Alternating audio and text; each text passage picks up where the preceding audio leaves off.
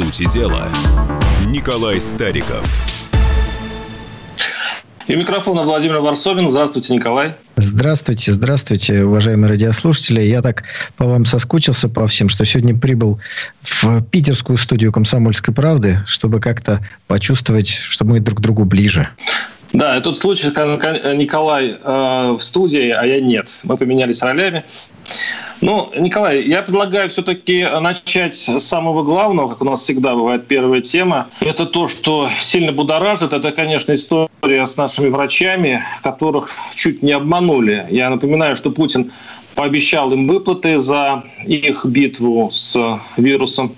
Они находятся на самом переднем краю этой битвы и очень сильно рискуют своей жизнью. Но им не доплачивали. То есть это вот этот стон пошел со всех регионов. А, медики показали свои платежки, и а, выяснилось, что им эти деньги не дошли, им платили сущие копейки. И вот Минздрав дал разъяснение по выплатам работающим с COVID-19 медикам, вот я официально читаю, а, в общем, они подкрутили свои э, нормативные документы, и вроде бы снова им обещано, что до 12 апреля эти деньги все-таки придут на счет врачей. Николай, вот что это было? Как-то все там в кучу скинули. Значит, деньги придут в ближайшие дни. До 12 апреля они не могут прийти, потому что 12 апреля уже прошло. Отсчет как, начисления как выплат начнется да, с 12 да, апреля. Да. Я вам э, это читаю официально. Ну, я просто не, немножко прокомментировал, потому что мало ли кто-то не так поймет. Да? Вообще история, конечно, показательная и очень интересная. Вот вы сказали, чуть не обманули. Ну, давайте разберемся. Вот представим себе, сейчас у нас э, можно по-разному к этому относиться. Э, есть э, эпидемия коронавируса в мире, в России, в Москве, в Санкт-Петербурге, там, где вы находитесь. Владимир Варсобин, сейчас не знаю, где вы находитесь.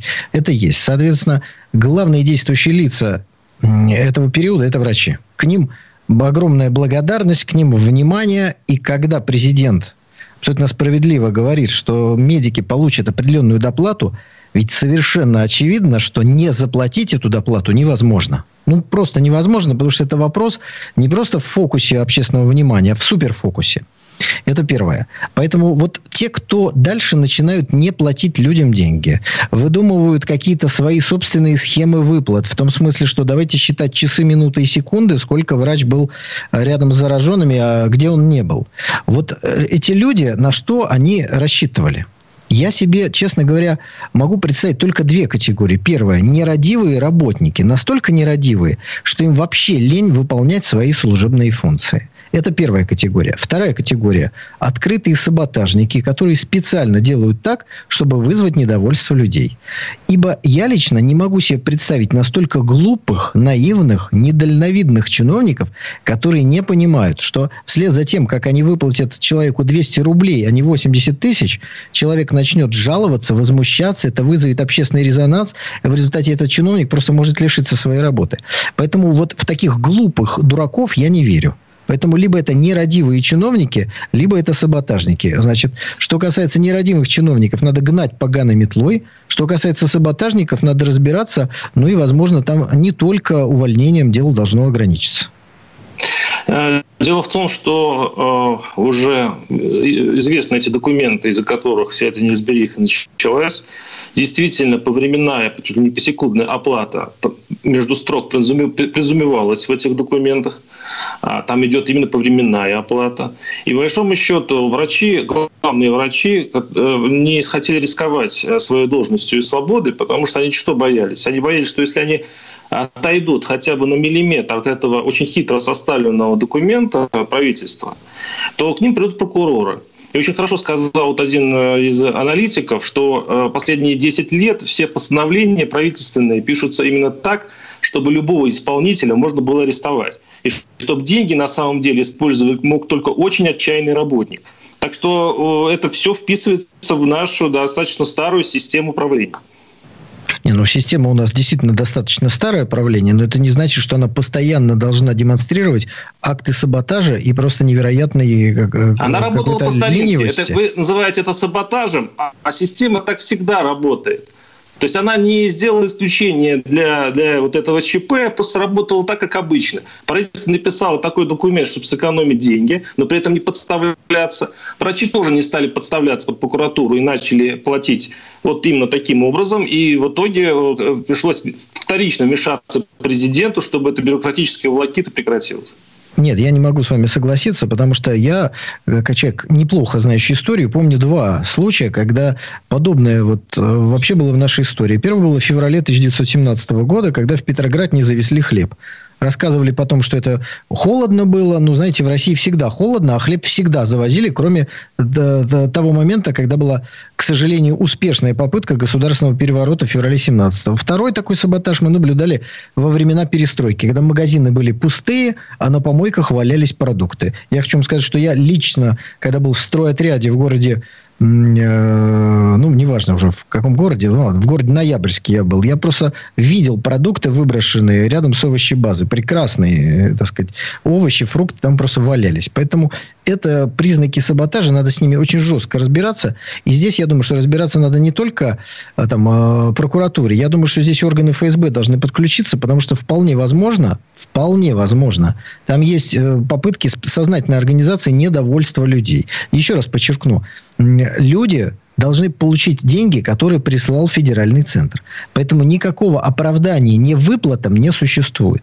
Если же кто-то не понимал принципы выплаты, если документ был составлен как-то двояко, ну, я не знаю, я его, честно скажу, не читал, но мало ли, тогда тот, кто взял этот документ к исполнению, должен был немедленно задать эти вопросы. И здесь уже вопрос там, к министру здравоохранения, если он должен заниматься таким вопросом. Вот. Если что-то непонятно, если есть двойное толкование в важнейшем социальном вопросе во время эпидемии, выплаты врачам, все должно быть кристально понятно. Поэтому я, я, я, я ваши возражения не принимаю. Я, я даже не возражаю, я говорю то, что есть. А, я тоже боюсь, я, кстати, за то, чтобы Следственный комитет занялся этим вопросом, но чтобы не искал стрель, стрелочников – а это, конечно, будут какие-нибудь несчастные э, главные врачи маленьких э, больниц, а все-таки действительно задал бы вопрос министру э, здравоохранения и всем тем людям в правительстве, которые составляют подобные хитрые бумаги. 8 800 200 ровно 9702, напоминаю, наши студийные телефоны. У меня просьба к врачам, к нашим многочисленным слушателям, которые сейчас э, бьется с э, этой болезнью страшной, звоните, высказывайте свою точку зрения, почему так получилось. Ваше мнение намного, я думаю, будет яснее, и э, будет нам все станет сразу ясно. 8 800 200 ровно 97 02. Николай, Владимир, как вы считаете? Владимир, если можно, я да. воспользуюсь все-таки тем, что в студии Пожалуйста. сегодня я, а не вы. Вот. Да, чтобы вы почувствовали себя, так сказать, в моей шкуре. И зачитаю несколько сообщений, которые нам пишут уважаемые радиослушатели. Значит, первое. Точно, Николай Викторович, это саботажники. Второе. Варсобин опять все перепутал. Вот третий, э, уважаемый радиослушатель, пишет. Вы мне объясните, почему надо выплачивать в таком спешном режиме? Почему, почему нельзя это было присоединить к выплатам в срок выплаты заработной платы. В результате все в спешке через одно место. Вот здесь я попытаюсь вам объяснить. Дело в том, что если речь шла о выплатах за апрель месяц, то зарплата за апрель месяц она вот уже получается. И поэтому для того, чтобы, во-первых, не было ощущения, что ты работаешь сейчас, а деньги когда-то получишь, для того, чтобы люди почувствовали помощь, поддержку, э, всеобщую, если хотите, любовь, которую сегодня мы испытываем к нашим медицинским работникам, нужно было, чтобы они деньги эти получили в самые короткие сроки. Но здесь не было какого-то аврала. Деньги не выплатили не потому, что сроки были маленькие, а потому что стали придумывать, тормозить. И самое главное, ведь если человеку должны быть выплачены 80 тысяч или 50 тысяч, а ему выплачивают 200 рублей, давайте зададим вопрос, куда разница девается? Эти деньги нецелевым образом используются, либо выплачиваются тому, кому не должны были. Ну вот, мне кажется, здесь вопросов очень много, и мы, конечно, хотим получить на них ответы. 8 800 200 ровно 9702 Э, я напоминаю, наш студийный телефон, и, к сожалению, далеко, поэтому не могу, могу не расслышать город и фамилию. А, Николай, ну, еще раз, я говорю, э, повторно, вот президент повторно сказал, ребята, заплатите. Вот сейчас могут быть какие-то неприятности по второму э, вот, варианте развития событий? Вы так как-то про неприятности, знаете, с придыханием в голосе.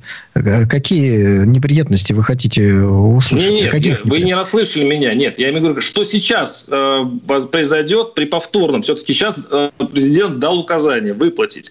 Сейчас заплатят все или опять получится как в первый раз? Значит, будущее у нас знает только провидцы, а те, кто анализирует будущее, могут э, следить за развитием событий.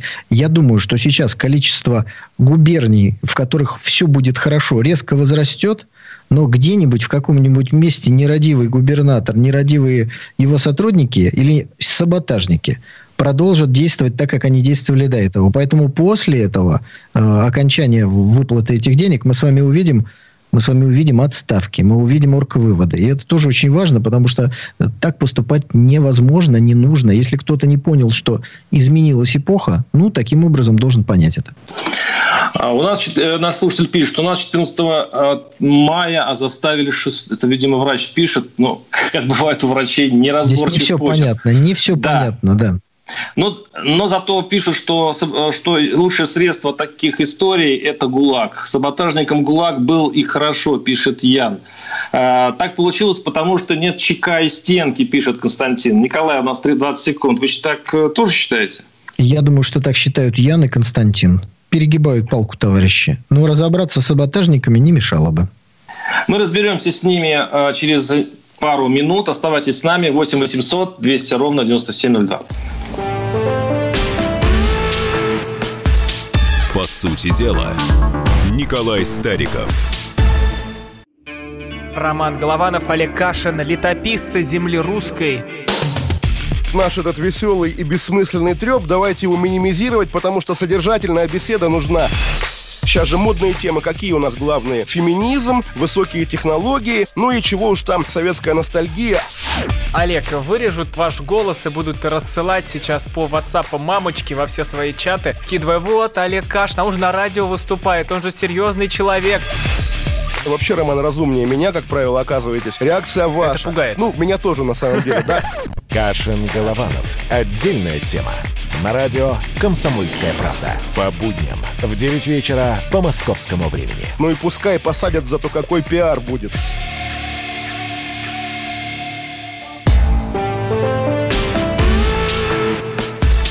По сути дела, Николай Стариков. И у микрофона Владимир Варсобин. Обсуждаем с Николаем вот эти загадочные задержки выплат нашим героическим медикам. А, ищем их причины. И наши слушатели, а, послушав нас, решили, что просто надо всех поставить к стенке. Николай, ну, не только, нам много. Подождите, Владимир, ну давайте приоткроем, так сказать, о чем мы с вами разговариваем, когда да. нас не слышат наши уважаемые радиослушатели. Вот кто-то из них написал, просто вот коротко, два слова, белые розы. Мы были в некотором смущении с господином Варсобиным, обсуждая, кому эти розы предназначены. Но выяснили, что предназначены врачам. Поэтому врачи у нас уважаемы, любимы, и надо, чтобы они получали не только в интернете белые розы, но и те серьезные выплаты, которые будут хоть маленькой какой-то компенсацией за тот тяжелейший труд, который они не только сейчас, а всегда делают ради нашего с вами здоровья. Поэтому большое спасибо всем сопричастным, всем, кто помогает сейчас бороться с коронавирусом и со всеми остальными э, болезнями, а мы давайте перейдем с вами уже к следующей теме. все-таки я сейчас перейдем, но очень хорошее сейчас э, сообщение пришло к нам. Какие саботажники, э, саботажники? У нас есть такая организация, может быть, в этом, э, если бы не выплатили в одном крае или области, или хотя бы в соседних, сговорились, мол, но не выплаты по всей стране, значит, так довели сверху, от министерства, премьера и э, самого президента. Но по ТВ сказали все как надо. Но я, в принципе, это хотел сказать. Э, пытаюсь Подождите, сказать саботажник – это же не обязательно э, какой-то человек внизу э, относительно недолгой цепочки поступления денег. Саботажник может быть и где-то посередине, и повыше. Так что надо просто разобраться, где застряли деньги, которые не были выплачены людям. Вот и все. Если главврачу не пришли деньги, так главврачу нет вопросов. Следственный комитет вперед. Итак, переходим к следующей э, теме нашей передачи. Это для меня загадочная тема. Она мне очень нравится. Э, это слова президента России как отдельной цивилизации. Давайте послушаем самого Владимира Владимировича, который нашел определение нашему народу. Россия это не просто страна, это действительно отдельная цивилизация, если мы имеем в виду, что это многонациональная страна с большим количеством а, традиций, культур, вероисповеданий. Вот если мы хотим сохранить эту цивилизацию, мы, конечно, должны делать упор именно на высокие технологии и на будущее их развития. Интересно, что э, это интервью, по-моему, осеннее, то есть записано много месяцев назад, и сейчас э, наш э, специальный корреспондент в Кремле э, Смир, Дмитрий Смирнов вот объясняет, почему именно сейчас появилась эта запись. Тут есть два уровня этой проблемы, что называется. Первое – это то, что сейчас из-за режима самоизоляции нашим коллегам, которые затеяли такой масштабный проект, передачу Москва, Кремль, Путин, эм, собственно, нет у них достаточного материала, чтобы насыщать эти обязательные еженедельные полчаса, и они там mm-hmm. скребут по сусекам и разыскивают, э, что бы им интересного еще показать. Их можно понять, им можно посочувствовать, может быть, тут было честнее бы просто сказать, ребят, вот такая ситуация, вы все видите, давайте мы сделаем паузу. Но они пошли другим путем, как бы это их э, проблема. Вторая история, действительно, тут, если они подают это как важнейшее интервью Владимира Путина, какого черта вы его скрывали от народа 9 месяцев, спрашивается. Это что это за вредительство? Вот так вот э, отдельно русскую, российскую цивилизацию скрывали от народа 9 месяцев, если уж так по-журналистски докрутить этот заголовок. Николай, а, во-первых, вот как вы относитесь вообще к этой истории? Это случайно выпрыгнула э, вот эта запись? А сейчас какие смыслы, э, вот какие сейчас смыслы могут соответствовать этим словам Путина? Может быть, действительно э, стоит назвать все, что мы сейчас видим на русской цивилизации? Отдельный от всего мира. Отдельный. Ведь цивилизация имеет определение как нечто отдельное. Вот я про. А вот вам бы что-нибудь отделить. Хорошо.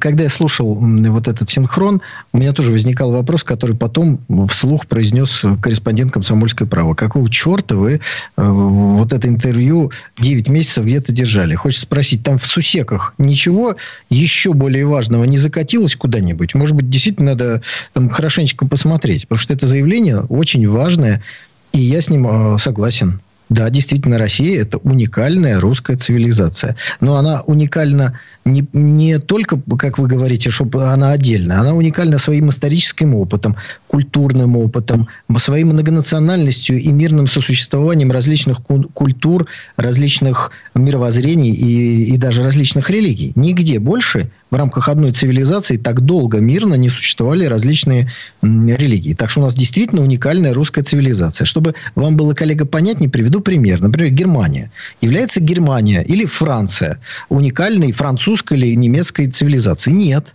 Они являются частью западной цивилизации. Разница между ними не так велика между Францией и Германией как между Россией, например, и Францией и Германией. То есть есть западная цивилизация, в которой США входят, Австралия. То есть это не география.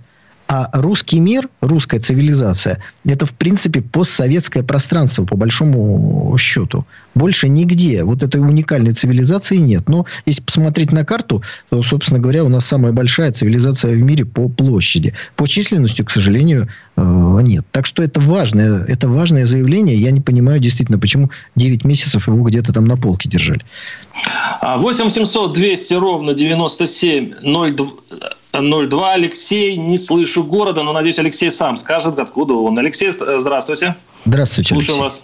Здравствуйте, Красноярск. Красноярск. Очень приятно.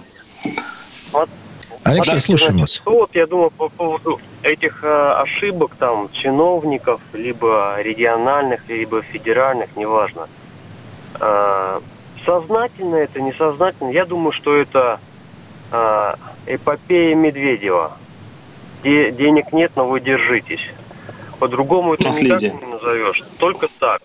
Да, то есть именно вот вся тенденция, которая была при Медведеве, она сейчас до сих пор еще где-то там идет. Спасибо. Вот, это первое. Николай, ну это предыдущая, это предыдущая тема, но давайте ну, это, это предыдущая да. тема. Ну, что здесь, собственно говоря, особо комментировать нечего. Позвонивший не очень любил предыдущего премьера. Ну, наверное, большинство наших радиослушателей действительно разделяет это чувство. Но вот я считаю, что либо какие-то либо какие-то саботажники этим занимаются, либо просто разгильдяи. Я вот не знаю, кого, какой категории отнес уважаемый радиослушатель. Вот реально, что такое медведевское наследие вот с таким ключом? Саботаж, я думаю, что все-таки нет. Но если вернуться к идее русской цивилизации, то собственно говоря, то, что говорил уважаемый радиослушатель, к русской цивилизации не имеет отношения. Поэтому я все-таки предлагаю радиослушателям а, позвонить и высказаться уже по вот да, этой важной теме. Тему. Да, Темы, перенести да. следующую тему. Да, можно ли назвать э, нашу страну отдельной цивилизацией, или она будет такой в, будущем? Давайте действительно обсудим эту тему. А я хочу процитировать родоначальника этой, это вообще определения. Это Николай Яковлевич Данилевский, философ э, в позапрошлом веке. Он э, выразил так вот это, что, что такое русская цивилизация. Он вообще-то ее называл славянской. А, сейчас я процитирую.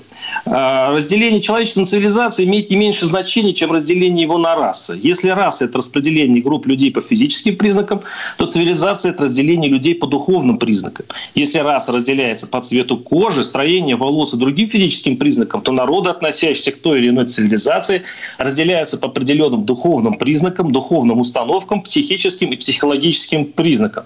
Вот что, я Николаю спрошу, что м, отличает русскую цивилизацию от а, вот этого западного, этой западной солянки, куда входит и Германия, Великобритания, назовем ее Запад. Какие духовные установки, а, какие психологические признаки а, вот определяют э, нас? Но из наших духовных принципов, собственно говоря, вытекают и наши действия физические. В России никогда э, циркулем черепа не мерили.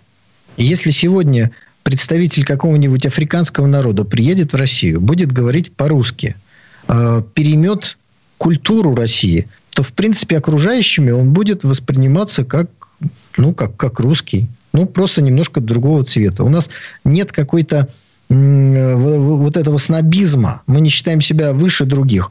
И русским человеком многонациональным можно стать. Можно стать русским, не будучи ну, русским. Немцы становились русскими.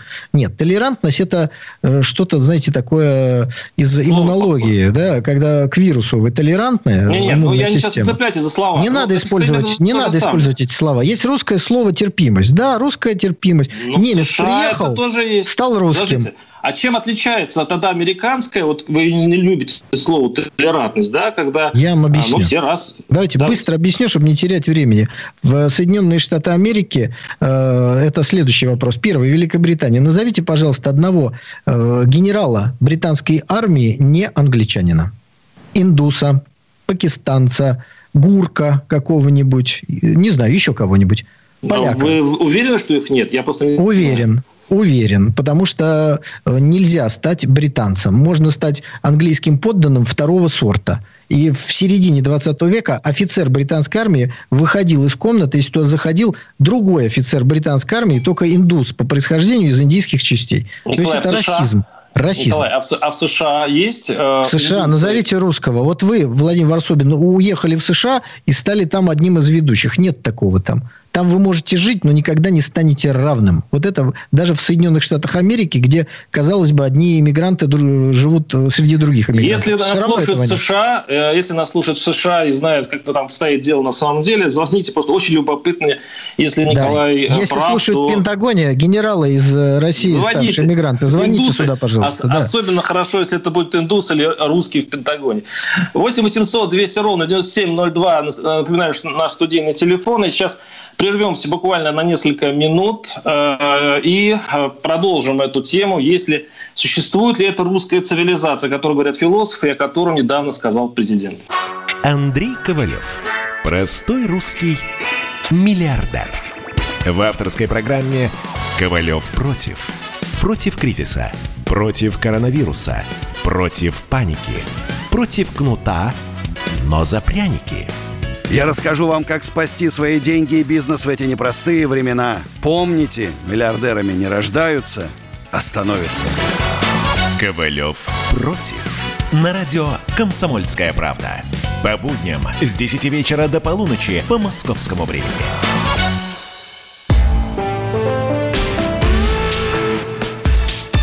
Сути дела, Николай Стариков.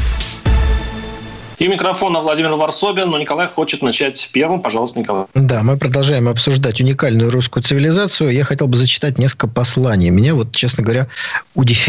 вот сложные чувства я испытал, прочитав такое. Думаю, Бог на стороне русских. Ну, я лично не сомневаюсь, что Бог на стороне русских. В этой связи хотел привести две исторические цитаты. Первую, фельдмаршал Миних, который, как известно, был немцем по своему происхождению, он говорил, что, ну, примерно говорил в том духе, что России напрямую управляет Бог, потому что иначе ее существование объяснить невозможно. Еще интереснее выразился император Николай I, который сказал следующим образом, что Россию управлять несложно, но совершенно бесполезно. Поэтому у ведущих наших политиков были разные точки зрения, но все они сходились в том, что Россия – это действительно уникальная русская цивилизация. Справедливости ради скажем, что мы, естественно, не единственная цивилизация на планете. Есть западная цивилизация, в большей степени сегодня англосаксонская, есть китайская, есть арабская цивилизация. Возможно, если мы подумаем, мы еще какую-то цивилизацию э, найдем. Но разница наших цивилизационных подходов в корне отличается в том, что мы не навязываем себя другим. Мы никогда не говорили, что русская цивилизация выше западной или арабской и никогда не хотели, чтобы вместо китайской цивилизации там была цивилизация русская или славянская, как говорили при царях. Кстати, тоже интересная геополитическая разница. Почему говорили славянская? Потому что в тот момент рассматривали возможность расширения влияния России на Европу, где живет много славян. И нужно было такой Э, образ дать более широкий. Поэтому цивилизация была славянская. Так что, возможно, наша русская цивилизация с момента укрепления России вновь начнет называться как-то иначе. Может быть, евразийская. То есть, здесь дело в подходе. Нужно найти тонкий подход, который вызовет больше симпатии со стороны больших миллионов людей к э, нашей цивилизации. Вот Дугин сейчас послезился, я думаю, потому что я, я помню, он, все, он уже лет 15 продвигает евразийство. И действительно, вот именно он первый, по-моему, среди российских политиков современных начал говорить а, про а, русскую цивилизацию. Вы скажите, из Пентагона Слушайте, есть у нас звонки от русских генералов? Да, дайте Пентагона. Пентагон. Да, Пентагон дайте. Да, 8 800 200 ровно 9702 03 Стап не Пентагон, но Ставрополь. Николай, слушаю вас. Здравствуйте, если правильно произнес ваше имя. Здравствуйте. Здравствуйте. Вот, да, в эфире. Скажите мне, это, если мы называем себя великой русской цивилизацией, это просто как бы сама комплементарность. То есть я могу написать стишок и считать себя великим поэтом, но если никто этого не признает, то это ни о чем. Также нужно смотреть, сколько, как сказать, во внешнем мире считают нас великой цивилизацией. Ну, то есть в последнее время мы наоборот видим, что чехи там сносят памятники, от нас отделяются, то ну, отдаляются страны. То, та же Украина, они тоже наверняка считают себя великой цивилизацией, еще покруче, чем мы. Вот, э, ну, понятна ответите? ваша логика. Спасибо. В принципе, угу. имеет право на существование. Если ты назвался груздем великой цивилизации, веди себя как великая цивилизация. Справедливый упрек. Да, действительно, мы не всегда сейчас ведем себя как великая цивилизация. Но это не значит, что мы перестали ей быть. Это значит, что мы переживаем сложный период нашей истории. И я уверен, что мы вновь будем вести себя как великая цивилизация. Но сначала ты должен поставить цель. Сначала была провозглашена Российская империя при Петре Первом. И только после этого, при нем, при Екатерине Великой и так далее и тому подобное, наша русская цивилизация распространилась на одну пятую часть суши. Это было позже, даже на одну шестую позже. А, Но слушайте... не так, что ты сначала становишься великим, и только потом имеешь право называть себя э, русской цивилизацией. У нас а есть а зачем все, называть себя, Николай? А, а почему бы не дождаться момента, когда тебя назовут э, великой цивилизацией? Я думаю, что э, все соседи Китая называют ее великой цивилизацией. Совершенно не из-за, того, что Китай их заставляет. Оно так выглядит. И это э, самооценка, когда ты слабый, ну кричишь, что ты великая цивилизация, мне кажется, выглядит немножко смешно. Да ну что вы. Э, Китай называют великой цивилизацией. Так вот, Китай и сейчас нас называет великой цивилизацией. Я думаю, что если к нам приедет президент Соединенных Штатов Америки, ему будет задан этот вопрос, он тоже ответит на него положительно. Потому что это совершенно очевидная вещь. Но мы не должны самоощущение ставить в зависимости от внешних оценок. Вот знаете, как мы как ученики. Выполним домашнее задание, тогда мы имеем право называться учениками и, или старостой класса. Мы вне зависимости от того, на какую оценку сдаем сейчас э, наши экзамены, экзамены, мы уже великие. Мы великие, Николай, потому что у нас история великая и будущее великое. Великим цивилизациям плевать, на самом деле, как их называют. Они уже самодостаточны достаточно. И, кстати, по поводу китайцев, если э, побывать в Сибири, на Дальнем Востоке, там в районе, допустим, Читы, и встретить там китайца, вот эти ребята, мягко говоря, прям в глазах видно, что они очень не, не считают нас великой цивилизацией, э, глядя на то, что их окружает. И, кстати, Владимир, слушатель... зачем тогда, подождите, не могу не отреагировать.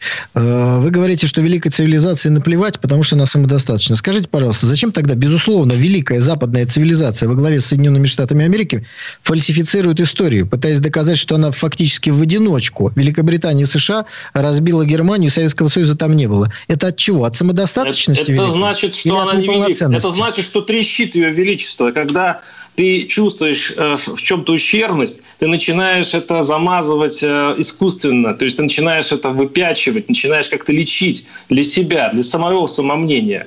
А на самом деле это же не, не так. Ну ладно, вот наш слушатель пишет, русской цивилизации у нас нет. Она была до 17 года, затем ее уничтожили вместе с русским государством. Это сделали коммунисты, пишет Константин. Отреагируйте за 20 секунд. А потом построили еще более великое государство, которое выбрало в себя не только русскую культуру, но еще создало великую советскую культуру. Так что у нас русская советская цивилизация. Это был Николай Стариков, Владимир Варслобин. И, естественно, мы услышимся через неделю.